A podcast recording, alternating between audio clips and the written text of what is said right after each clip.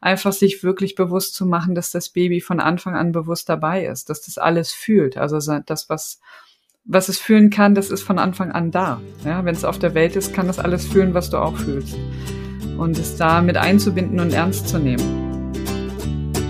Die Tuchtanten. Trag dein Baby ins Leben.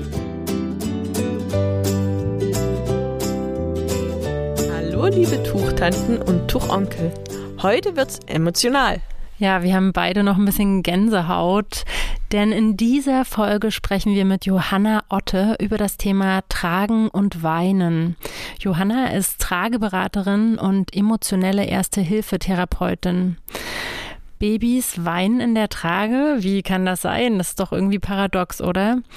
Sie haben doch alles, was sie brauchen, wenn sie getragen werden. Ja, es gibt Babys, die weinen auch, wenn sie getragen werden. Wir sprechen mit Johanna ganz genau darüber, welche Arten von Babyweinen es gibt, warum Babys weinen und wie man damit umgehen kann. Hallo Johanna, schön, dass du heute auch bei uns ähm, zu Gast bist in unserem Podcast. Ja, wie haben wir dich kennengelernt? Also ich habe dich über Instagram kennengelernt vor ein paar Wochen. Ich glaube, über einen Monat ist das schon her, hatten wir das erste Mal Kontakt. Ähm, wir haben drüber geredet, übers Problem Weinen und Babys ähm, und Tragen und so diese ganzen Sachen, die haben wir eigentlich so hin und her geschrieben, einfach weil es immer mal da Probleme gibt, äh, dass mich Eltern auch anschreiben, äh, mein Baby weint jetzt, was was was mache ich denn jetzt?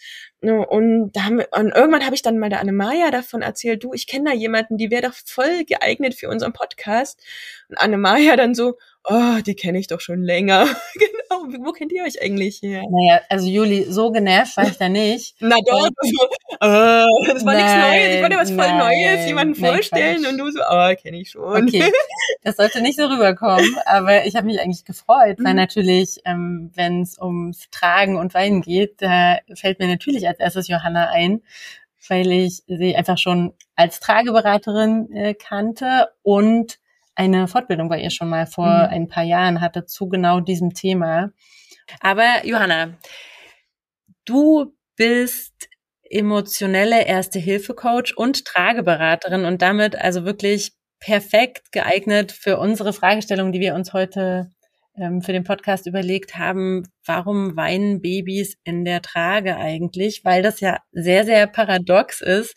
Eigentlich müssen doch die Babys, wenn sie getragen werden, einfach nur glücklich sein. Alle ihre Grundbedürfnisse werden erfüllt und sie sind nah an Mama und Papa. Warum weinen sie da eigentlich? Ne? Das wollen wir heute uns mal genauer angucken, warum es da eben auch Ausnahmen gibt. Und deshalb stell dich doch gern mal kurz selber vor. Ja, erstmal herzlichen Dank an euch beide für die Einladung. Ich freue mich sehr, dass ich mit euch hier sein kann. Und ich bin seit ähm, neun Jahren selbstständig mit meiner Babypraxis. Ich arbeite vor allen Dingen im Bereich ähm, Baby, Kind, Familie und vor allen Dingen in der Krisenbegleitung. Das heißt, ich arbeite babytherapeutisch mit Babys, die zum Beispiel viel weinen, schlecht schlafen oder auch mit Kindern, die viel aggressiv oder wütend sind und Ängste haben.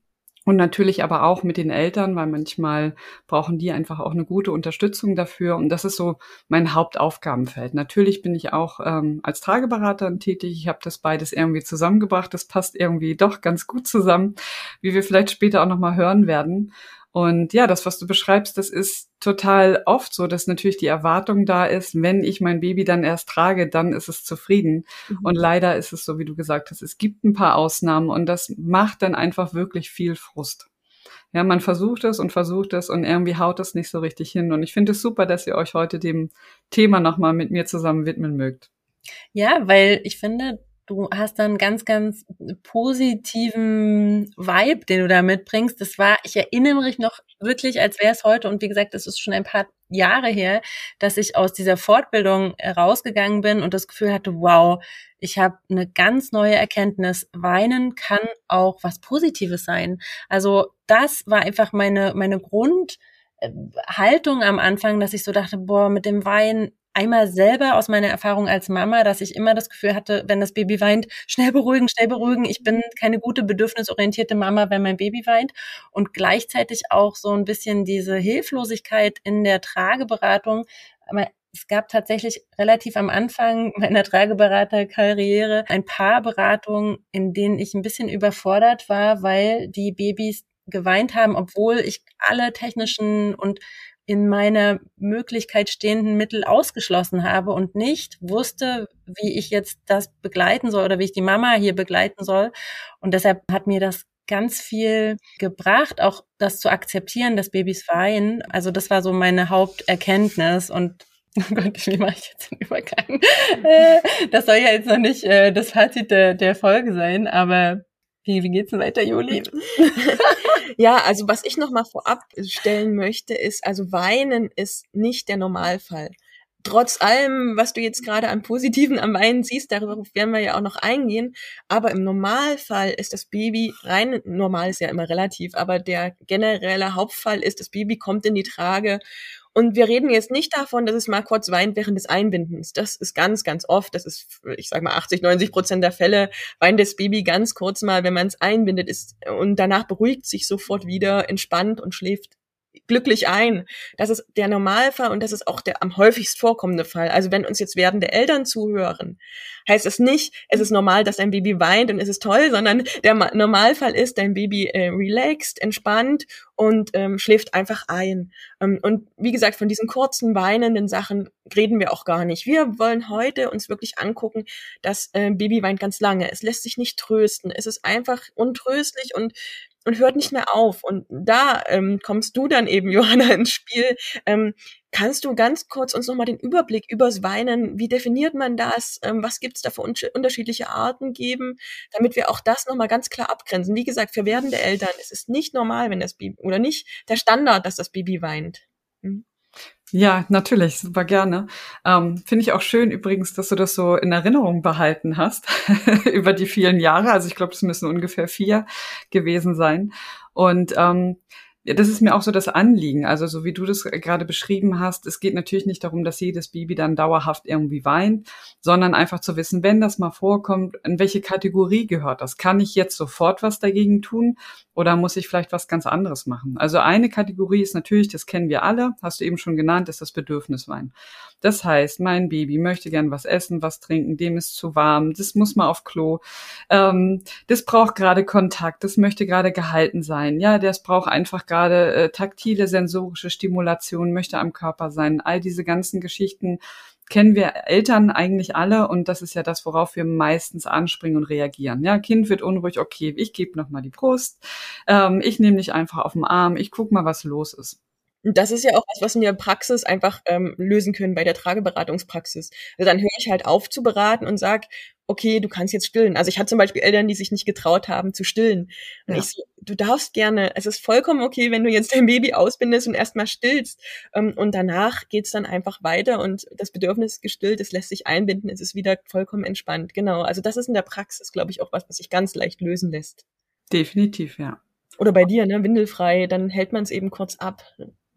Genau, das ist natürlich der Klassiker, wenn das Baby eigentlich gerade mal groß muss oder vielleicht schon eine volle Windel hat, dann will es sich gar nicht erst einbinden lassen, dass wir diese kleinen ähm, Dinge erstmal ausschließen, genau. Mhm.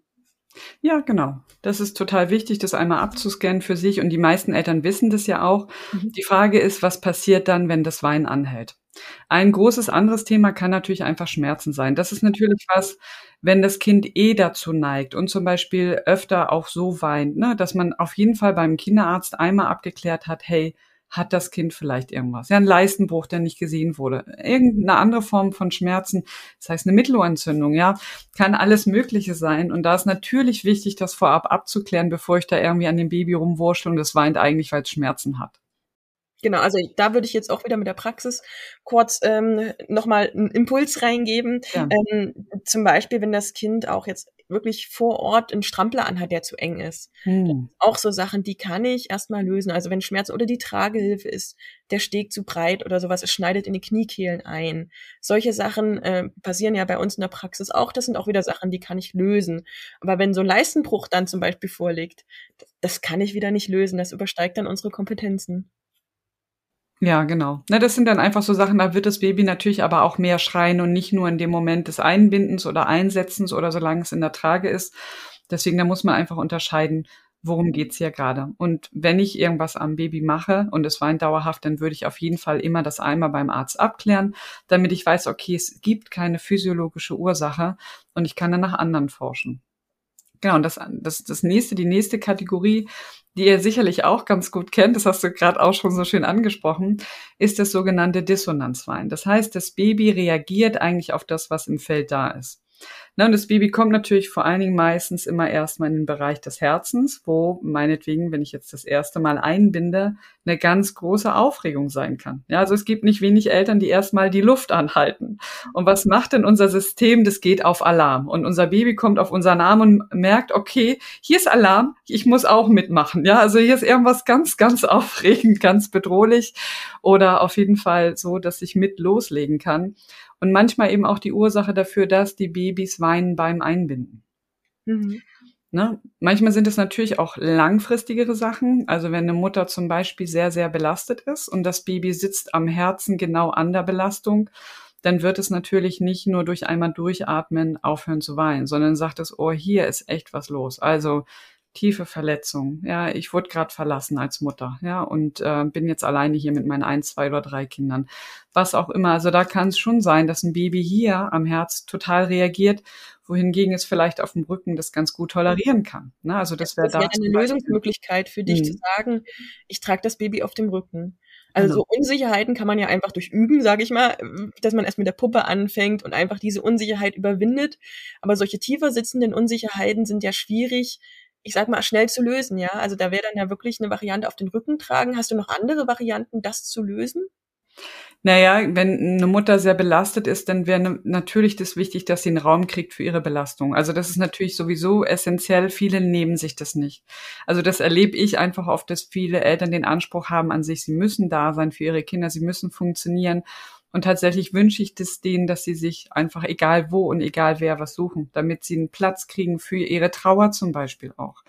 Also fürs Baby ist eigentlich nichts schlimmer als Eltern, die versuchen, ihre Gefühle zu halten. Die, wenn die da sind, dann spürt es das Baby so oder so. Dann darf man die auch zeigen. Also dazu möchte ich einfach herzlich einladen, wenn man belastet ist, dass man das auch mal zeigen darf. Man, natürlich ist es ungünstig, wenn man den ganzen Tag auf dem Sofa sitzt und weinen muss. Ähm, dann braucht es natürlich vielleicht doch noch ein bisschen andere Art von Unterstützung. Aber wenn man mal sagt, okay, ey, ich merke, heute ist einfach gerade zu viel, ich muss mal weinen, dann entlastet es auch das Baby. Das ist einfach tatsächlich, äh, finde ich wichtig. Also zu sagen, ich muss nicht immer stark sein, sondern darf auch mal meine Schwächen zeigen oder meine schwachen Momente. Also auch Eltern dürfen weinen. Das ist ja eigentlich das Thema. Also nicht nur die Babys dürfen weinen, weil sie eben irgendwas haben, sondern auch Eltern dürfen mal weinen, wenn sie ein Problem haben. Oh, das finde ich jetzt gerade total schön, wie du das äh, erklärst. Und Juli, das geht ja auch so ein bisschen zurück auf deine Beschreibung vorhin aus der Trageberatung, dass die Eltern sich nicht trauen, das Baby zu stillen zum Beispiel. Ne? Mhm. Warum halten wir uns so oft zurück? Mhm. Also ob wir jetzt nun weinen oder auch eben uns einfach äh, zugestehen, die ne, das Baby so da abzuholen, wo mhm. es gerade das braucht. Warum ähm, habe ich eigentlich ne, die Vorstellung, zum Beispiel in der Trageberatung, ah, jetzt nicht stillen, wir halten das noch aus oder so, mhm. ne? Dann sind da immer so die Prioritäten. Vielleicht ist es die Zeit im Hintergrund, mhm. dass man denkt, ah, und ne, dass ich bezahle das ja auch oder so. Also, dass wir uns da ein bisschen mehr überlegen, was sind eigentlich die Prioritäten hier und nicht so aufs Äußere gehen, sondern vielmehr ehrlich in unser Inneres hören oder auf unsere Intuition hören. Ist immer so leicht gesagt, mhm. aber das ist ja, wenn ich jetzt überlege, wo kommt das eigentlich her? Oder Johanna? Definitiv. Also das ist mir auch was, was mir total am Herzen liegt, ähm, da mehr hinzugehen. Und du hast vorhin schon gesagt, man kann zum Beispiel Unsicherheit durch Üben wegbekommen oder in Griff bekommen. Aber auch da finde ich das manchmal sinnvoll, gleichzeitig zu gucken, was kann ich denn tun, um wieder zurück zu mir zu kommen? Und da reicht es manchmal, wenn man einfach sich wirklich Zeit nimmt, manchmal braucht man das in der Trageberatung auch mit einer Begleitung, nochmal in Ruhe durchzuatmen. Also nur daran erinnert zu werden, ey, ich, ich halte gerade den Atem an. Wie ist es, wenn ich einfach durchatme? Oder wenn ich merke, ich habe total Stress beim Einbinden, ich bewege ganz langsam schon mal meine Füße, bringe die in den Boden und bringe so die Aufmerksamkeit zu mir und meinem Körper zurück. Weil das, was wir oft erleben, ist, dass die Aufmerksamkeit gerade beim ersten Kind extrem beim Kind ist. Ja? Also ich gucke immer genau, was macht mein Kind gerade. So mit Adleraugen starre ich da drauf Und das macht unglaublichen Druck beim Baby. Also wer mal einfach mal ein Rollenspiel ähm, machen möchte, kann sich mal in die Rolle begeben und sich mal so anstarren lassen. Wird man merken, das macht krassen Druck, wenn man so angestarrt wird. Und ähm, wenn ich dann wieder zu mir als Eltern zurückkomme, durchatme, vielleicht anfange, meinen Körper wieder wahrzunehmen, habe ich auch einen leichteren Zugang zu meiner Intuition. Da meine herzliche Einladung, also den Körper einfach immer mitnehmen, den brauchen wir für Bindung. Den brauchen wir dringend. Das ist cool, dass du das nochmal sagst. Das ist nämlich ganz oft, dass das Rückentragen so viele Wunder wirkt, mhm. weil ja auch wirklich dieser Fokus, was du gerade beschrieben hast, komplett vom Kind weg ist. Aber das Kind hat alle Bedürfnisse trotzdem erfüllt. Das Kind ist nah am Körper, spürt, es ist nicht ja. allein, ne, hat diese ganzen Vorteile, aber hat seinen eigenen Raum. Mhm. Und das ist das was so besonders ist beim Rückentragen und warum natürlich wir auch dafür gemacht sind. Ja, auch wenn wir es hier in unserer Gesellschaft erstmal nicht so praktizieren oder es nicht so ähm, normal ist, das erstmal äh, zu machen, dass wir da oft Übungen brauchen oder auch eine Trageberaterin, die einen darauf stößt, das endlich doch mal ähm, auszuprobieren. Ja, das finde ich richtig gut. Und weißt du, was mir gerade eingefallen ist, Johanna, dass ich seit dieser Fortbildung bei dir immer, wirklich auch in jeder Beratung sage, wenn die Babys nämlich eingebunden werden, klar, bei den Puppen haben die Eltern das oft noch nicht, dass sie aufhören zu atmen, aber wirklich, ich sage es jedes Mal beim Einbinden, bitte denk daran zu atmen, weil ich das richtig sehe, wie die Eltern so steif werden. Klar, es ist so eine hohe kognitive Beanspruchung. Mhm. Man muss ne, das Kind irgendwie im Blick haben und man muss sich an die Handgriffe erinnern und das ist alles so neu. Also was für eine super schwierige Situation ist das auch. Ja, und trotzdem ist es dann gut, wenn jemand nochmal sagt, denk ans Atmen, nicht vergessen. Mhm. Ja, und wichtig ist in dem Moment dann auch zu verstehen, warum. Also wenn du das machst, wäre natürlich immer gut, das auch einzubinden, damit die nicht denken, okay, wieso reden wir über Atmung, wir wollten noch tragen, ähm, sondern zu sagen, ey, guck mal, das hat doch was mit deinem Baby zu tun. Äh, ich lade dich ein, probier mal aus, vielleicht was, vielleicht verändert das einfach was. Mhm. Da hast du recht. Ja, und dann gibt's natürlich noch ähm, eine große letzte Kategorie. Also wir haben ja jetzt ein paar Ursachen besprochen, das Bedürfniswein, ähm, Dissonanzwein, Schmerzen und so weiter. Und natürlich gibt es noch eine andere Form von Wein, die ähm, entweder durchs Tragen auch mal ausgelöst werden kann oder da entsteht, weil Babys sich dann besonders gehalten fühlen. Ja? Also dieses Eingebundensein bedeutet ja auch ganz viel Sicherheit. Und wenn ganz viel Sicherheit da ist, jetzt schwinge ich einmal zu den Erwachsenen, was passiert, wenn ich als Erwachsener zum Beispiel belastet bin und ich fühle mich auf einmal wirklich sicher, meine beste Freundin nimmt mich in den Arm, dann fangen die Tränen an zu laufen. Und das kann natürlich auch beim Baby einfach genauso passieren, dass die Sachen mit sich rumtragen aus der Schwangerschaft, von der Geburt, die vielleicht ganz anders war als erwartet. Wir haben als Baby natürlich eine natürliche Erwartung an das, wie wir auf die Welt kommen dass wir zum Beispiel die Geburt selbst initiieren, ja, dass wir aktiv mitmachen können, dass unsere Mutter auch aktiv daran beteiligt ist. Also es ist eigentlich ein Gemeinschaftsprojekt. Dann ähm, wisst ihr wahrscheinlich schon, was ich meine. Es gibt natürlich einfach in unserer Geburtskultur viele Sachen, die sehr hilfreich sind, aber manchmal auch überfordernd gleichzeitig für die Babys. Also wenn eine Mutter da ist, die auf einmal betäubt ist, dann ist es auf einmal kein Gemeinschaftsprojekt mehr. Dann ist die nicht mehr fühlbar. Wenn ich auf einmal ein Kaiserschnittkind habe, ja, dann ist es auf ganz anders als erwartet. Und solche Kinder weinen natürlich manchmal mehr. Ja, die haben, kommen in einer Belastung auf die Welt und versuchen das dann einfach dadurch auszudrücken und ähm, brauchen im Prinzip eine Möglichkeit, äh, da das auch zeigen zu können und damit gehalten zu werden, also wie wir das auch brauchen. Ja, also äh, wenn wir eine Belastung haben, schaffen wir das auch am besten darüber hinweg, wenn wir weinen können. Es gibt eigentlich nichts, was mehr Stress löst als das Weinen. Und ähm, wenn ich das jetzt noch mal so ein bisschen auf das Tragen beziehe, ich habe schon gesagt, die eine Sache kann sein, okay, hu, ich bin eingebunden, endlich fühle ich mich so sicher, dass ich jetzt endlich weinen kann. Ja, das kann das eine sein.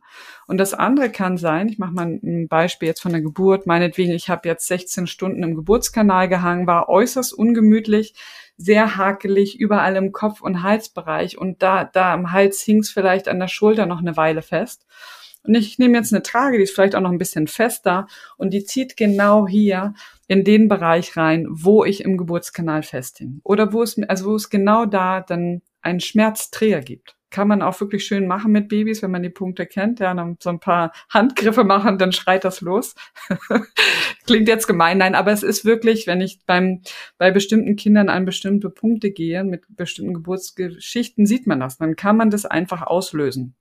Und das ist nicht, weil jetzt heute und hier noch der Schmerz zum Beispiel an der Schulter noch da ist, sondern weil die Erinnerung ist, boah, ey, da, als es das letzte Mal da so eng war, habe ich um mein Leben gekämpft. Da hing ich stundenlang fest, die Luft wurde dünn, ja, mein Herztöne sind abgesagt. Die Kinder denken das natürlich nicht alles so, aber die fühlen die Angst wieder. Und klar, dann fangen sie manchmal eben auch da an zu weinen. ich habe echt Gänsehaut, Johanna. Mir schnürt richtig den Hals so. Das ist so, ja, bildhaft, wie du das beschreibst. Und ich finde aber auch generell, ja, ist dieser Bereich im Nacken, also auch für uns mhm. immer unglaublich empfindlich. Und das ist tatsächlich was beim Tragen bei sehr vielen Tragehilfen eine krasse Schwachstelle ist, weil dort natürlich auch diese Kordelzüge sind mhm. und das ja nochmal zusätzlich triggert. Ne? Wenn die Tragehilfe also nicht gut eingestellt ist, gerade bei einem Neugeborenen, dann ist ja schon vorprogrammiert, dass es hier ein weinendes Baby geben wird. Ja. Was halt wichtig jetzt ist, glaube ich, für uns oder für Eltern, die jetzt zuhören, wie kriege ich das gelöst? Also ich sage mal, wenn ich eine Blockade habe, eine ganz stinknormale, sage ich mal, Blockade, kein, keine Schmerzerinnerung, was du jetzt sagst, sondern eine ganz normale Blockade, dann gehe ich zum Spezialisten, was weiß ich, ein Osteopath, wenn es eine ganz leichte ist, oder ein, ein richtiger, ich sage mal auch KISS-Spezialist, also ja auch umstritten das Thema, aber ähm, wir waren damals zum Beispiel mit meinem zweiten Kind, das hatte so ganz schlimme Blockaden ähm, beim Spezialisten, der wurde eingerenkt und von Stund an hat das Kind geschlafen. Also es war auch in der Trage, also es war komplett entspannt. Aber was mache ich denn, wenn jetzt solche Erinnerungssachen vorliegen. Das Kind weint und weint, der Osteopath oder der KISS-Spezialist hat drüber geguckt, alles ist organisch, okay, was mache ich jetzt?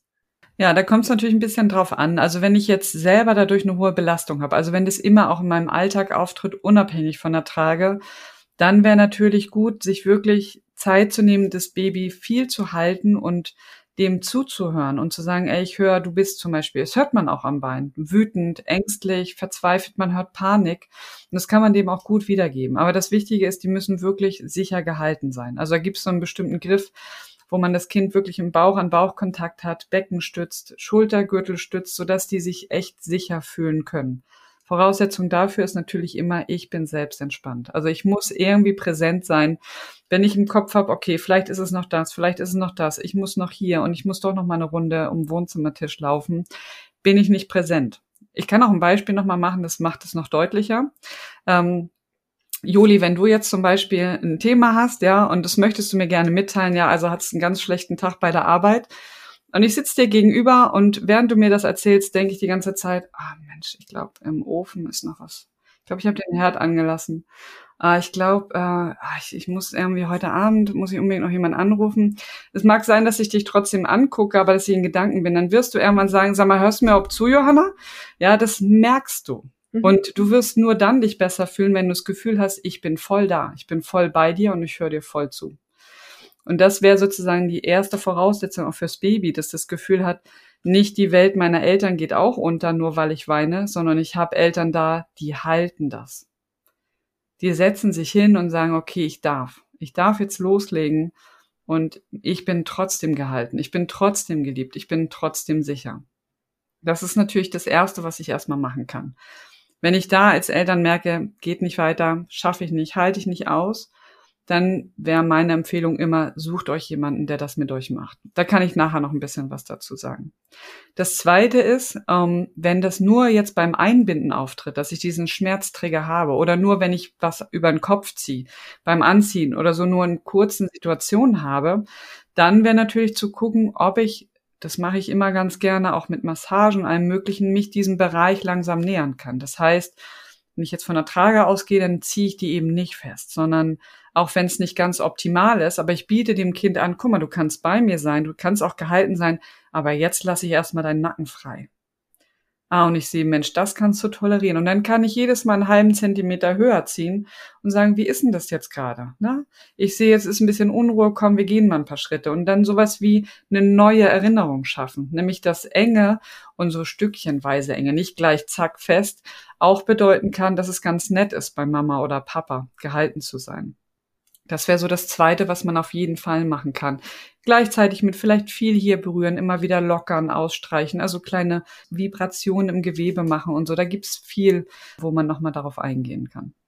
Das ist, ähm, übrigens habe ich das wirklich mal in der Praxis gemacht mit einer Mama. Da war aber das Problem, dass die Mama das nicht ertragen hat, diese Nähe und ja. Enge. Und da habe ich das genauso mit der Mama gemacht. Wir hatten dann eine Trage, die ihr relativ bequem war, ähm, aber selbst mit Puppe hat sie es nicht geschafft, so nah ranzubinden. Und da haben wir auch, also sie hat die Trage eigentlich nur umgelegt am Anfang und ihr Baby festgehalten mit der Trage. Und genau wie du gesagt hast, dann hat sie jeden Tag ein bisschen mehr gemacht, bis sie am Ende wirklich nie bei diesem ganz engen Tragen war, aber doch ihr Baby richtig getragen hat in mhm. der Trage, ja. Es gibt ja auch Tragehilfen, die da natürlich prädestiniert dafür sind. Die sind vielleicht nicht die tragen, die wir als erstes hervorholen würden mhm. in einer Beratung, wo alles super glatt läuft, aber die einfach so ihre Vorteile haben, weil sie eben nicht mhm. so besonders fest an bestimmten Stellen sitzen. Ja. ja. Oder Face Out vielleicht auch. Ich weiß nicht, ja. ist Face Out dann auch mal eine Variante? Klar, also wenn es gar nicht geht, dann wäre das auf jeden Fall eine Möglichkeit, wie ich mich selbst als Eltern entlasten kann. Ja, also gerade wenn ich bedenke, dass ich zum Beispiel damit nicht mit drei Monaten gleich durch die Innenstadt von Berlin laufe und sondern das vielleicht erstmal ganz gemütlich zu Hause nutze, dann ja, warum nicht? Mhm. Johanna, weißt du, was mir auch noch jetzt sehr aufgefallen ist an deiner letzten Beschreibung von dieser Situation mit dem Baby, was ja sich gehalten fühlt von den Eltern und wirklich die Aufmerksamkeit hat. Ja, wir sagen das ja so oft, so nebenbei oder ich höre das auch oft in der Beratung, dass Eltern so sagen, ja, du brauchst mehr Aufmerksamkeit. Ja, das ist ja eigentlich, ne, eigentlich verstehen Eltern ja, was gemeint ist, obwohl ich finde, dass das oft auch so eine negative Sichtweise ist, wenn man sagt, ah, du willst mehr Aufmerksamkeit, ähm, ne, dass eher so, ach, du kriegst nicht genug, ich gebe dir doch ganz viel. So, also dass wir weggehen von dem dass das Baby ja irgendwie das so negativ meint und das absolut, und das habe ich jetzt gerade einfach in deinen Worten so gespürt, auf Augenhöhe holen und mhm. ihnen Kompetenzen zugestehen und auch diese Würde, ja, die dabei so rauskommt. Du sprichst das Baby direkt an und du behandelst es. Das sollte natürlich absolut normal sein, aber irgendwie ist das noch nicht so normal, ja, dass das irgendwie, da ist das Baby und das versteht vielleicht noch nicht alles, aber nein, du sprichst das Baby genau an und du weißt, dass das Baby dich auch versteht. Ich finde, das ist schon mal eine ganz wichtige, so, ja, so ein Level, was man erstmal so erreichen muss und was aber bei den Eltern, glaube ich, auch viel auslöst, dass du halt das Baby so, so super, super, klar wertschätzend, aber auch kompetent Richtig. handelst. ja, ja. ja absolut für mich hat das auch so ein bisschen erklärt. Ich denke dann immer an meine eigene äh, Tragepraxis. Mein äh, Große hat speziell am Abend sehr viel geweint. Also da hat er ganz viel vom Tag wahrscheinlich mitgenommen, verarbeiten müssen. Und der hat wirklich abends sehr, sehr, sehr viel gejammert und geweint. Und ich hatte auch immer das Gefühl, er muss jetzt mal alles erstmal vom Tag weglassen. Und das ist okay. Also das ist, mhm. damit nimmt man das, wie du gerade gesagt hast, das nimmt man an und das hat nichts mit der Trage zu tun oder dass man irgendwas falsch macht als Eltern, sondern das ist einfach, das Baby sitzt da, es ist ruhig, es kann sich entspannen und einfach loslassen. Und das ist toll, wie du das erklärst, Johanna. Dankeschön. Das ist total wichtig, mhm. weil ich glaube, das ist wirklich was, was sehr, sehr viele Babys machen. Ich hatte das in meiner artgerecht, ich glaube in der Windelfrei-Ausbildung war das tatsächlich. Da hat Nicola nämlich gesagt, das ist ganz klar, um den um die zehnte Woche haben alle Babys so einen Schrei-Peak, weil da im Gehirn so viel passiert und mhm. sich neu organisiert, so neue Synapsenverknüpfungen bilden sich. Und das ist ganz normal in dieser Zeit weltweit ist es bei allen Babys so. Und das erklärt jetzt komplett auch, was du sagst. Dieser letzte Punkt des Weins. Erinnerungswein. Das Erinnerungswein, dass die Babys damit eben, weil sie sich so geborgen fühlen, jetzt loslassen und weinen. Gibt es noch eine Erklärung, warum das abends ist? Das war bei uns nämlich auch immer so ab 19 Uhr. Ach, jetzt weiß ich auch, das war nicht die Windelfrei-Ausbildung, das war bei, ich habe ja auch den Baby-Schlafcoach gemacht und da war das so ein Thema, dass man nämlich dann, als Tipp war da so gedacht, dass man die Babys zum Beispiel ein bisschen früher schon in der Trage zum Beispiel zum Schlafen bringt, dass man diese Phase sozusagen umgeht umschifft. Aber eigentlich wäre das ja dann nicht so zielführend, weil wir ja, wenn wir weinen als eine Art Katharsis äh, sehen, dass da eben auch was gelöst wird, dann fehlt das ja, oder? Also ich habe damals, als das bei meinem Kind, da war das wirklich auch eine Zeit lang extrem wirklich auf ihn eingeredet und gesagt, alles gut, wir sind da. So. Mal gucken, was Johanna sagt. Ja. Also das kommt natürlich ein bisschen drauf an. Manchmal sind Babys natürlich abends zusätzlich zu allem, dem, was wir jetzt schon genannt haben, auch einfach ein bisschen überreizt. Mhm. Und ich merke, also ich habe das zum Beispiel auch mal als Experiment gemacht. Ich habe meine mein letztes Kind ausschließlich getragen. Und natürlich bin ich manchmal Auto gefahren. Und zum Beispiel an den Tagen, wo ich Auto gefahren bin, war, hat die abends mal geweint. Ja, und das ist natürlich einfach so, wo du merkst, es staut sich über den Tag an, lässt sich schlechter regulieren. An den Tagen, wo ich ausschließlich getragen habe, ist die einfach ins Bett gegangen. Also mit mir natürlich, aber da gab es das nicht. Und ähm, die war aber auch gut reguliert. Ne? Also da gab's, also wir haben ja auch ein bisschen Geburtsthema gehabt. Die waren Sternengucker, die hat es ein bisschen schwer. Ähm, wir haben da hart gekämpft, aber ähm, das war nur eine Phase am Anfang. Und warum die manchmal abends weinen, hängt natürlich einerseits damit zusammen, dass der Tag manchmal lang ist, dass viel mehr Input kommt, weniger Pausen als Babys brauchen. Weil eigentlich immer, wenn die zum Beispiel in sich gekehrt sind, also eine Eiform machen, wenn die Hände zum Mund gehen, die Füße zum Mund gehen, die schnullern, heißt es eigentlich, ich brauche gerade keine Ansprache. Ich brauche eine Pause. Und so oft wird darüber hinweggegangen. Die kriegen noch mehr Input und noch mehr Input. Dann kommt Oma noch mit der Rasse. Bin jetzt ein bisschen gemein, aber ihr wisst, was ich meine. Mhm. Und das kommt sozusagen als Topping noch oben drauf. Und es macht es für die Babys dann oft schwieriger. Manchmal ist es aber auch, weil sie abends geboren wurden. Abends ging's los und immer zur Geburtszeit, äh, tralalala, äh, fangen sie an mit ihrer Unruhe. Die haben da einfach so ihre innere Uhr dafür. Also da heißt es dann auch wirklich mal beobachten und die Zusammenhänge herstellen. Das hilft ja uns als Eltern so unglaublich, wenn wir es uns einfach nur erklären können, wenn wir den Hintergrund wissen. Ja, das, also, weil immer dieses im Dunkeln tapsen, das ist das macht einen ja so nervös, mhm. weil man so denkt, okay, ist das jetzt was ganz Schlimmes? Tut wirklich was weh? Und deshalb finde ich diesen letzten Punkt so beruhigend, weil viele den auch wieder nicht auf dem Schirm haben. Ich hatte das eben auch nicht, dass es auch so eine Art äh, Loslassen ist und dass wir das halt so begleiten können, dass das dann okay ist, wenn wir nicht die ganze Zeit wollen, dass das Kind aufhört, sondern dass wir sagen, okay, du darfst. Aus vollem Herzen sagen wir, ja, wein ruhig, ich bin hier, ich halte dich, ich nehme das alles auf und ich bin voll und ganz für dich da. Genau. Und dann auch immer so lange, wie man das wirklich nur gut kann. Also da darf man auch wieder ehrlich zu sich selber sein. Das ist kein Baby geholfen, wenn man anderthalb Stunden da sitzt und nach anderthalb Stunden weiß, ich bin so drüber, ich bin innerlich schon ausgestiegen, weil ich konnte das schon vor einer halben Stunde nicht mehr hören, sondern sich hinsetzen, ganz bewusst sagen, jetzt gerade kann ich's halten so lange, wie ich es halten kann. Wenn ich merke, ich verliere innerlich den Kontakt zu mir, dann stehe ich auf und mache das, was ich sonst auch mache. Dann kann ich nochmal stillen und nochmal eine Runde laufen, nochmal eine Runde beruhigen. So lange, bis ich wieder das Gefühl habe, ich bin wieder bereit. Oder ich mache es erst morgen wieder. Mhm. Also man muss es nicht über sich ergehen lassen. Das ist keine gute Idee. Wahnsinn. Liebe Johanna, gibt's noch was, was du unseren Hörerinnen und Hörern noch abschließend mitgeben möchtest? Ja, super gern. Also das erste, das hat man vielleicht auch ein bisschen rausgehört, ist, ähm, es ist absolut wichtig, wie es euch als Eltern geht. Also Selbstfürsorge, das klingt so abgedroschen, aber das ist so elementar. Also wenn man selber ab und an mal mitkriegt, wie geht's mir eigentlich gerade? Also wo, in was für einem Zustand bin ich? Fühle ich mich als Eltern sicher? Also wenn ich weiß, ich stehe mit dem Rücken an der Wand und bin eigentlich hilflos und überfordert, dann bin ich es gerade nicht und dann auch zu wissen, okay, ich darf da was für mich tun. Ich darf meinen besten Freund, meine beste Freundin, meinen Partnerin, meine Partnerin fragen oder mir eine Unterstützung suchen, weil das so elementar ist. Das Baby braucht euch und es braucht euch halt voll da. Das ist so das allererste, was ich einfach mega wichtig finde und was so oft viel zu kurz kommt. Also Mothering the Mother ist so eins meiner größten Themen und ähm, ja, das hat noch viel zu wenig Platz. Also ich höre das schon seit zehn Jahren und trotzdem hat es immer noch zu wenig Platz. Und ich spreche es immer wieder an. Und das Zweite ist natürlich, also da das Baby ernst zu nehmen, so mit dem, was es kommt. Was du gesagt hast, ne? Du hast gesagt, so mit Würde oder mit Gleichwürdigkeit, das ist natürlich ein Riesenthema. Einfach sich wirklich bewusst zu machen, dass das Baby von Anfang an bewusst dabei ist, dass das alles fühlt. Also das, was, was es fühlen kann, das ist von Anfang an da. Ja, wenn es auf der Welt ist, kann das alles fühlen, was du auch fühlst. Und es da mit einzubinden und ernst zu nehmen. Das ist so das Zweite. Und wenn ihr an der Stelle merkt, es geht nicht weiter und es hakt absolut und ihr seid total verzweifelt, dann seid es euch wert, da Hilfe zu holen. Also es gibt eine ganz große Fachkräfteliste auf der Seite vom ZEP, also ZEPP, Z Bremen. Da kann man einfach gucken oder eh-deutschland.org ist es, glaube ich.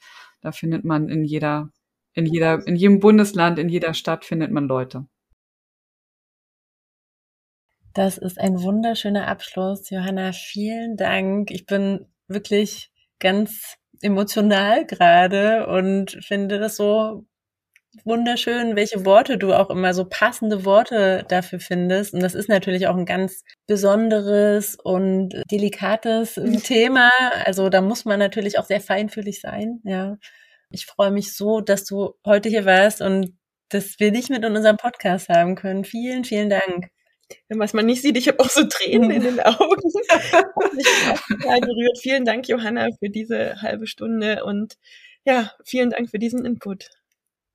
Wir weinen jetzt erstmal hier eine Runde und, und, nehmen das zu Herzen, was du uns empfohlen hast. Genau. Vielen Dank. Ja, euch auch vielen Dank. Hat mir super Spaß gemacht. Das ist einfach mein Thema. Ich rede gern drüber. Mache ich auch immer wieder gerne. Unser Alltag ist ihre Kindheit. Ihre Kindheit ist aber auch unser Alltag, den wir uns durchs Tragen erleichtern.